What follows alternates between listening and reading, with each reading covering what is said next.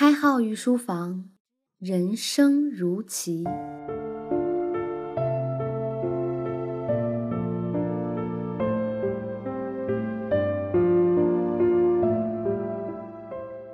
御书房的各位听官们，大家好，欢迎收听荔枝独播的《开号御书房》新版博弈论，我是开号。开号最近在准备，努力让御书房被更多人听到。如果您觉得我们的内容不错，可以随手转发，转发节目手有余香。开号表示感谢。我们经常在电视里看到，当飞机出现故障的时候呢，机舱里的人都知道打开舱门，把重物扔出去，以此保证飞机还能多坚持一会儿。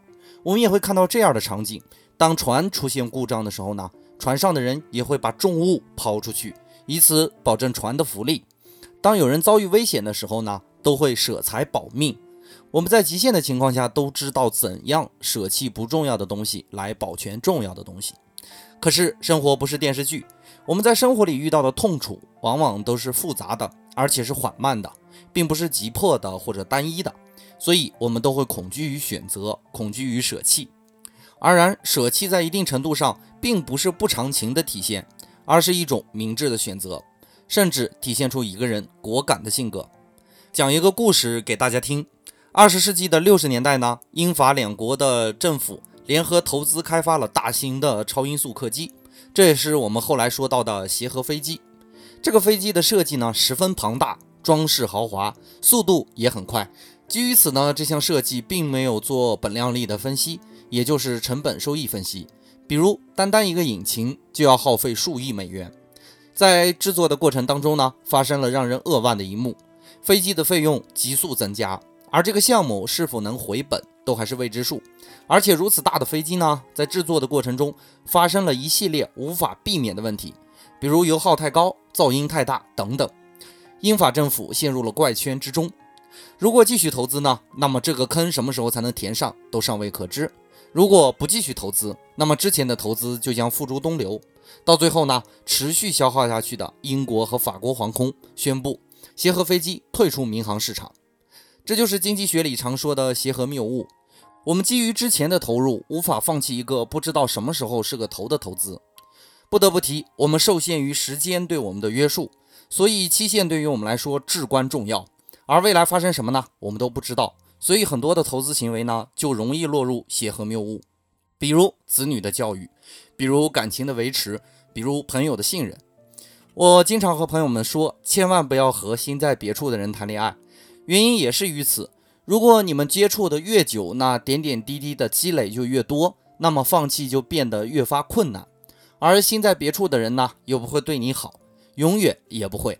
所以这项感情的投资是没有回报而言的。看不见未来的投资是极其愚蠢的。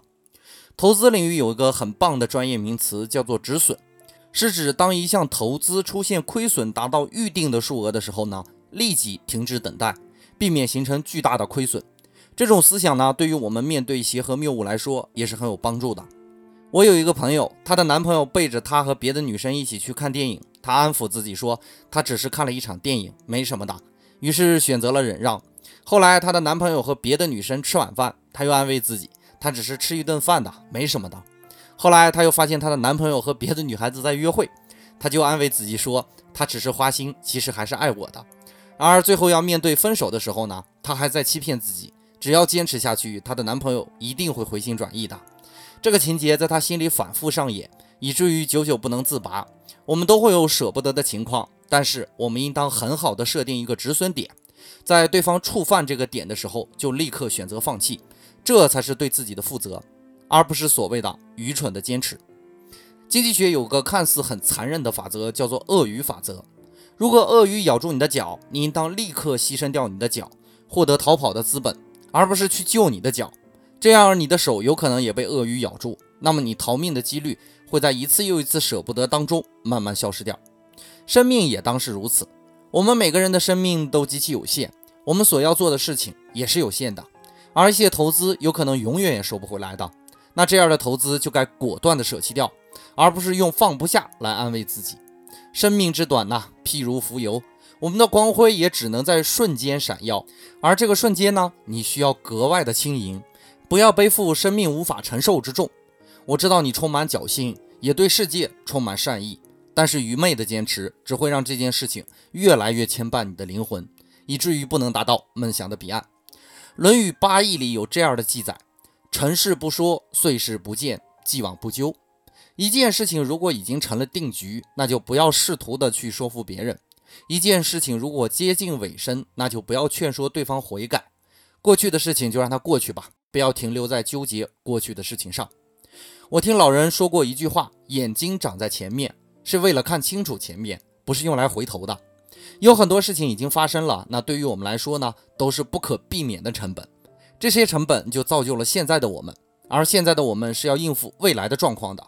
不是要去弥补自己曾经的过错，这大概就是孔子想要告诉我们的吧。生活就是一条不可逆的河流，我们都是凡人，我们也都有过做错事情的时候，我们也都做过愚蠢的选择。关键并不在于我们曾经多么辉煌或多么没落，关键在于面对未来的身躯是否背负着过去的枷锁。心理学上有一个非常有趣的效应，叫做蔡格尼克记忆效应，是指人们对于未完成事情的记忆。要深刻于已完成的事情，这是人进化的遗产，帮助我们努力地做好每一件事。但是，同样这个效应也会有副作用，我们容易在这种效应下产生怨念。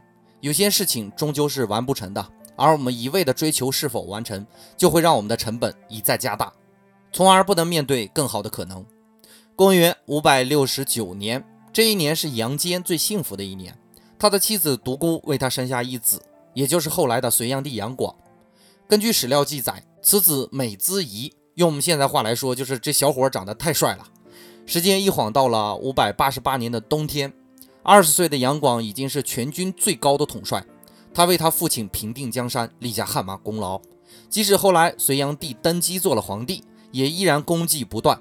如果杨坚还依然活着的话，一定会为自己的这个儿子感到骄傲。事情的转折要从六百零九年开始说起。杨广亲征吐谷浑胜利之后呢，被胜利冲昏了头脑，又征兵攻打高句丽。